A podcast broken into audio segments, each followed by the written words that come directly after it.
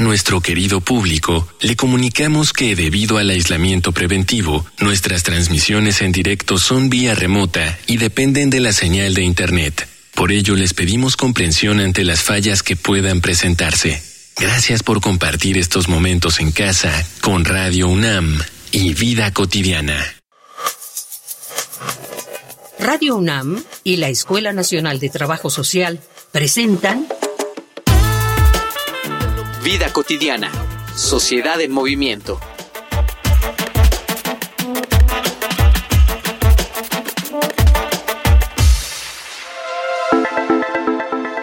Nuestra sociedad es patriarcal y esto nos afecta en grados que ni siquiera imaginamos. Por ejemplo, la misma urbanidad. Seguramente este dato es difícil de digerir, pero ¿no acaso el resto de las áreas de conocimiento se ha transformado a partir de la concepción de las brechas de género? Cualquiera que sepa un poco sobre la historia del arte entenderá las disparidades de género que abundan dentro de ella. Lo mismo con los notables descubrimientos científicos. La estructura de los lugares de trabajo y hasta los de entretenimiento fue pensada desde la conveniencia masculina, así el acceso a la salud. ¿No puede la ciudad misma haber sido planificada como un escenario predominantemente patriarcal? Con calles que difícilmente serían recorridas para las reglas que se crearon para las mujeres, también desde el patriarcado? Para responder a estas preguntas, en esta emisión de Vida cotidiana, Sociedad en Movimiento, hablaremos sobre ciudades y urbanismo con perspectiva de género, con la arquitecta María de Lourdes García Vázquez, profesora de tiempo completo en la Facultad de Arquitectura de la UNAM y coordinadora general en Laboratorio Hábitat Participación y Género, integrante de la red MOST UNESCO, los profesionales de la ciudad y de la red Mujer y Hábitat de la Coalición Internacional del Hábitat.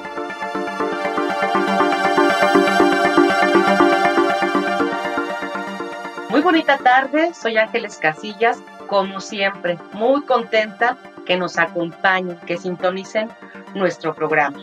Fíjense que hay un tema muy interesante, sobre todo cuando pensamos que transitamos por la vía pública, por espacios abiertos, públicos, todas las personas, qué tanta seguridad tenemos en ello, pero sobre todo y de manera especial, qué tanta seguridad nos brindan los espacios públicos a las mujeres. Estos entornos están construidos, pensados desde un enfoque de género o no. Vamos a pensar en ello, vamos a, a, platicar de la ciudad y del urbanismo, pero con perspectiva de género. De ello vamos a conversar, pero antes, por favor, anoten las diferentes formas de contacto con la Escuela Nacional de Trabajo Social. Facebook, Escuela Nacional de Trabajo Social, ENTS, UNAM. Twitter, arroba ENTS, UNAM Oficial. Instagram, ENTS, UNAM Oficial.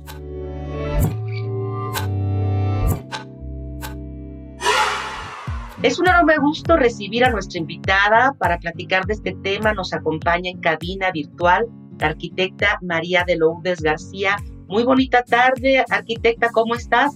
Muy bien, gracias. Buenas tardes a todas y a todos. Gracias por haber aceptado la invitación. Y pues sin más preámbulo vamos a iniciar. ¿Qué te parece si puedes apoyarnos y compartir con nuestro auditorio qué se entiende, qué es esto que llamamos urbanismo con perspectiva de género?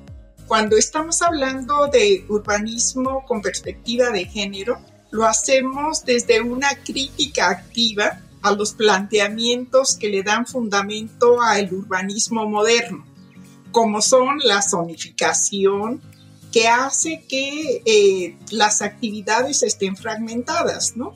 En, en, algunas zonas es solo vivienda, en otras se le da eh, el uso al comercio, a la industria, etc. Y a eso le llamamos zonificación. También a la hegemonía del automóvil o a la ausencia de diversidad de escalas urbanas. Generalmente nos centramos en, eh, en el caso de, de aquí, en la Ciudad de México o en las alcaldías, pero poco tenemos contemplado a las colonias, a los barrios, a los pueblos. Este cuestionamiento que, que se hace a este tipo de urbanismo es a lo que llamamos perspectiva de género. Esto no es actual. Si realmente esto se inicia desde los años 60 con mujeres que producen textos y dan una lucha reivindicativa, mujeres como Jane Jacobs en Estados Unidos o como François en, en Francia. Entonces el urbanismo con perspectiva de género pone la atención en lo que la experiencia de las mujeres y otras personas que sufren opresiones pueden aportar para mejorar nuestras ciudades, porque la ciudad no la habitan solo hombres, sino también mujeres. Y esto, obviamente, las mujeres pues somos diversas, ¿no?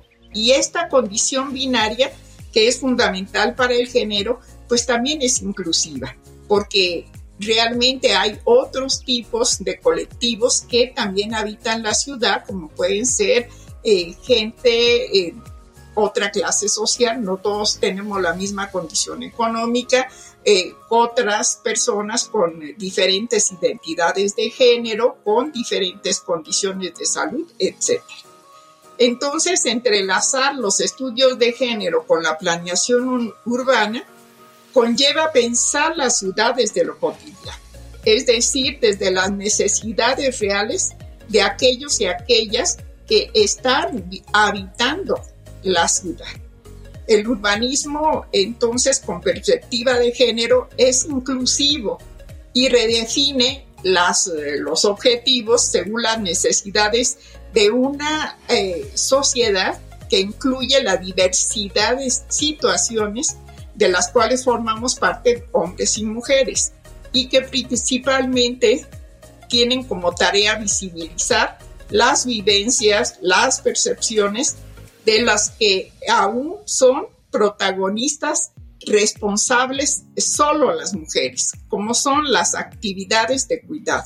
Y estas actividades de cuidado, que son lo que se denomina actividades reproductivas, realmente son algo que no se había tomado en cuenta en el urbanismo, porque el urbanismo tradicional lo que toma en cuenta son las actividades de producción, que son las que realizan los hombres.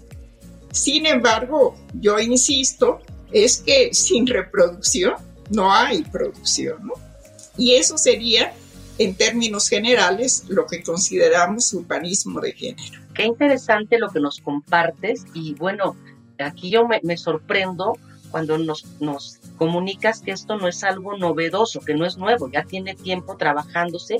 Sin embargo, creo que todavía hay muchos retos. Si pensamos en esto como ejemplo, ¿qué implicaría el poder proyectar una ciudad visualmente? ¿Cómo serían ejemplos, eh, digamos, sencillos podrían estar presentes para que nosotros podamos pensar que tenemos una ciudad con perspectiva de género? Bueno, en primer lugar, yo creo que la, esta visión de la ciudad, insisto, tendría que hacerse desde la vida cotidiana.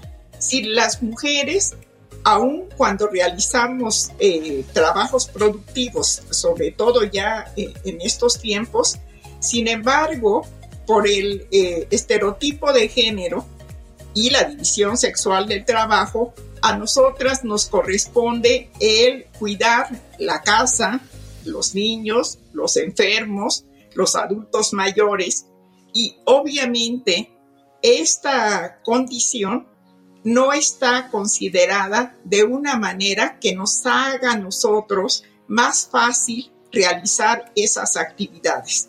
Y entonces, pues también esto es una forma de violencia, porque eh, no tenemos junto, por ejemplo, eh, eh, en el barrio o en un lugar próximo, no tenemos el centro de salud, la escuela, la guardería, no tenemos tampoco la, forma de eh, acceder a un empleo. Esto hace que necesariamente la carga de trabajo de las mujeres muchas veces se duplique o en ocasiones para los sectores con menos recursos se triplique. Esto obviamente hace que la ciudad sea inhóspita para nosotros.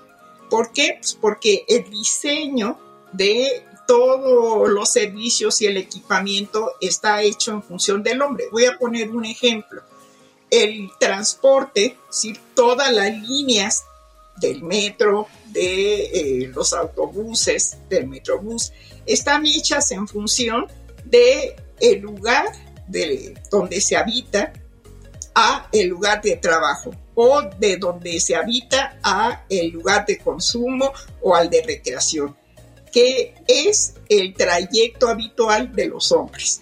Pero las mujeres, al tener estas actividades de cuidado, pues eh, no realizamos ese traslado de manera pendular, sino lo hacemos de manera poligonal, porque antes de ir al trabajo, pues tenemos que ir a dejar a los niños a la escuela, a la guardería, a, comprar el pan, la leche, etc.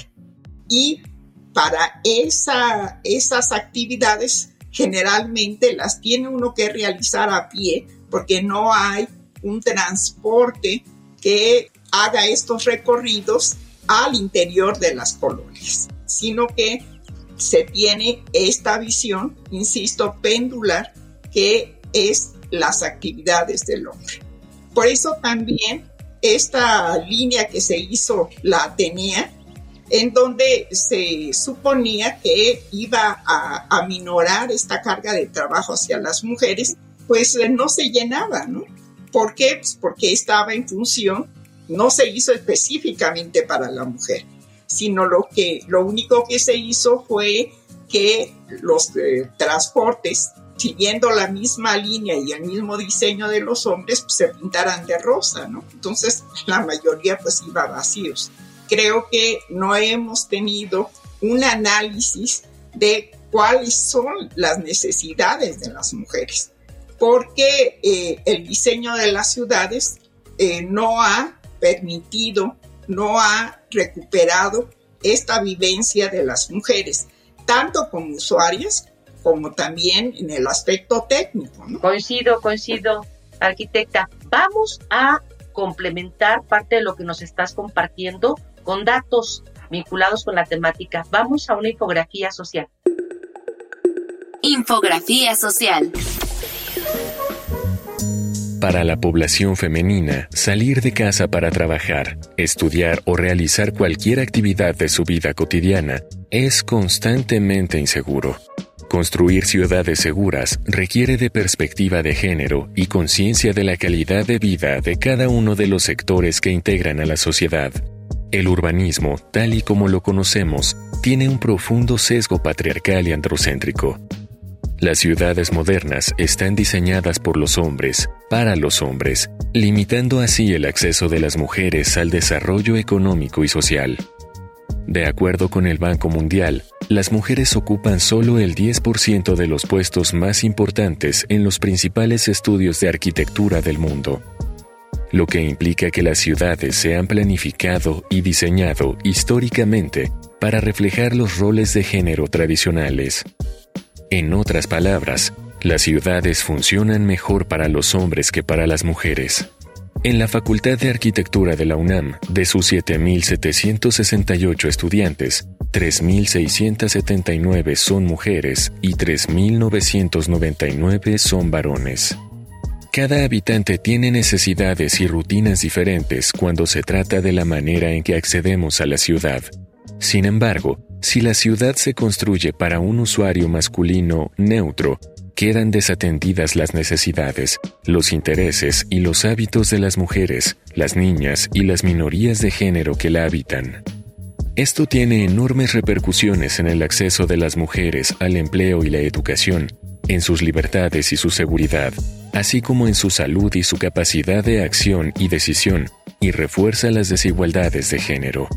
El aporte feminista al urbanismo plantea una visión que va de lo particular a lo general, tomando en cuenta las necesidades de los grupos interseccionales, personas mayores, niños, mujeres, migrantes, comunidad LGBTTI, personas con discapacidades, con identidad no binaria, indígenas, etc.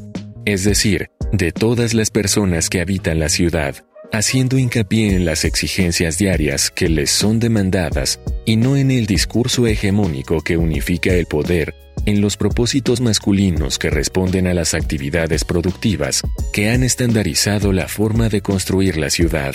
Así pues, la mirada feminista en el campo arquitectónico diseña a partir de las experiencias diarias sus recorridos, diversidad y perspectivas de todas las personas que construyen la ciudad, considerando las necesidades de toda la comunidad, con la intención de construir ciudades más justas, sanas, seguras y sustentables donde la diversidad sea la prioridad. Además de, esta, de este ejemplo de Atenea y de las líneas, ¿no? principalmente eh, del sistema de transporte colectivo vinculadas a eh, expresamente ¿no? este, sitios o lugares de trabajo, ¿qué otros factores podríamos considerar, más que como barreras, más que como limitantes, que tendrían que estar presentes para hacer condiciones iguales entre hombres y mujeres, entre todas, todas y todes, con relación a una ciudad segura? Bueno, en primer lugar, yo creo que eh, sí, han, sí hemos tenido avances, ¿no? Se eh, han tenido programas a nivel internacional, por ejemplo, el de programas de eh, ciudades seguras que con mujeres impulsó en la década de los 80 y que también aquí durante el sexenio pasado trató de impulsarse, ¿no? Uno de los problemas para mí fundamentales es que todavía se ve que todas estas condiciones que atañen a la mujer se tienen que resolver en la Secretaría de la Mujer o antes en mujeres, ¿no? Todavía el problema de las mujeres que lo resuelvan las mujeres. Y creo que esa es una limitante, porque este problema atañe a todos, no, no nada más a las mujeres. Y creo que también esta división todavía que existe de separar la violencia en el espacio privado y la violencia en el espacio público, también hay una condición en donde eh, nuevamente fragmentamos un problema que es complejo y un problema que atañe, insisto, a toda la ciudad. También visibilizamos mucho la violencia física, que sí es cierto que es la más visible, pero tendríamos también que visibilizar todos los tipos de violencia que existen. En el caso de la ciudad, por ejemplo, hay eh, violencias institucionales. Un ejemplo sería el hecho de que no hay guarderías, por ejemplo, de que la gente realmente eh, tiene que dejar, sobre todo las mujeres pobres, tienen que dejar cuando van a trabajar muchas veces a sus hijos encargados con una vecina o muchas veces tienen que encerrarlos para protegerlos. Esa es una violencia institucional. Y también hay una serie de violencias simbólicas en donde las mujeres, por ejemplo, no pueden utilizar las calles de noche porque eh, eh, tienen ya, de, si de por sí son inseguras físicamente, cuando a ella les pasa algún, alguna agresión, generalmente se les revictimiza diciéndoles que ellas fueron culpables porque utilizaron la calle durante la noche, ¿no? Muchas veces no considerando que los trabajos por ejemplo, si son enfermeras, si eh, tienen actividades de limpieza que muchas veces se hacen en la noche, si son meseras, pues tienen que regresar tarde a su casa, ¿no? Entonces, sí hay que ver todas estas condiciones de violencia, que si bien la, principal es la física, hay que también tomar en cuenta todas las demás violencias. También la seguridad tiene que hacerse con perspectiva de género. Y en este caso, eh, la seguridad eh, generalmente se ve cuando ya se realizó el acto, el acto delictivo. Tenemos una visión de violencia que realmente es una eh, violencia que se va a, a minorar a partir de la policía. producir una seguridad pública y no una seguridad ciudadana, en donde tenemos que tener no solo tener eh, medidas cuando ya se hizo el delito, sino también medidas que prevengan esa situación. Y creo que una de las cosas que tenemos que considerar como parte de esto no solo es la atención, sino principalmente la prevención. Y, justamente, arquitecta, con estos ejemplos que nos señalas que pueden ser diferentes experiencias, es que producción salió, salió a la calle a preguntarle a las mujeres que estudian, que trabajan, cómo se sienten respecto a su entorno, si este es seguro o no, y también, pues, qué le cambiarían. Vámonos con nuestro hermoso segmento de Voces en Movimiento. Voces en Movimiento.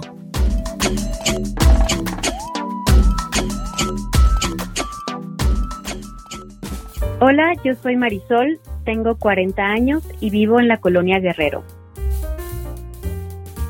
Definitivamente siento que como mujer la relación que tenemos con el transporte sí es diferente a, la de los hombres, o sea, estamos expuestas a mayores peligros, a mayores cantidad de malos entendidos. Yo sí estoy de acuerdo en la separación de vagones, ese tipo de cosas, pero siento que sí debería haber también otro tipo de alternativas, por ejemplo, en los servicios de autos de otros países como tipo Uber, Didi, etcétera, en muchas ocasiones tienen programas que son exclusivos para mujeres. Eso a mí me haría sentir mucho más segura aquí en el país, en la ciudad. Siento que sí, aunque se ha hecho un esfuerzo por darnos un lugar en el que nos podamos sentir más libres, creo que todavía se podrían hacer más cosas. Hola, mi nombre es Stephanie Filigrana y tengo 26 años, vivo en la delegación Coyoacán. Suelo sentirme segura en mi ciudad porque creo que ya tengo el conocimiento, al menos base, de qué lugares evitar o a ciertas horas en qué sitios puedo moverme con mayor libertad y en cuáles no. Normalmente me siento segura conmigo porque sé que yo puedo como llevarme bien, pero si me preguntas si me siento segura con las personas, pues la verdad es que por ejemplo la policía no me da tanta confianza, o sea, me siento segura sí, pero por mí misma por ejemplo, en, caso de seguridad, si tan solo se mejoraran los sueldos y mejoraras la calidad de vida de las personas que se supone que te tienen que cuidar, si mejoras todas esas cosas, eso genera un mejor trato y un mejor trabajo. Entonces, eso me ayudaría a sentirme más segura.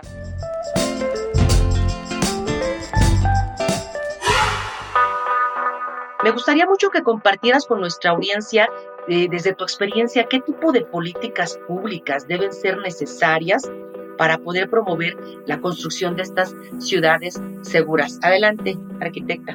Bueno, yo creo que el fundamento de las políticas para este, la seguridad para eh, las mujeres eh, debe ser el proteger los derechos humanos universales, que son inalienables, son indivisibles y que obviamente van a, dar una, seguridad hacia las posibles víctimas.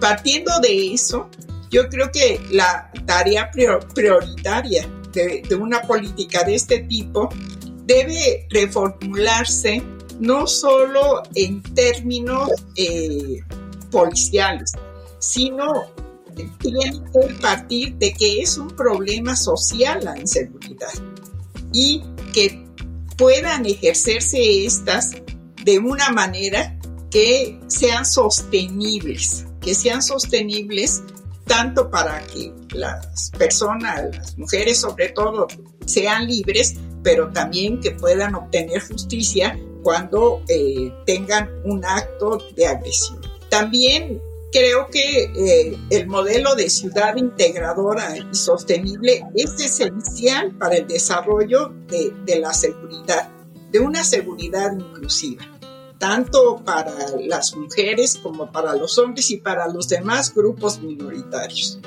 lo cual supone que las políticas públicas deben abordar tanto el diseño urbano, urbano dirigido a prevenir la delincuencia, la inseguridad, pero también los problemas de incivismo que tenemos, ¿no?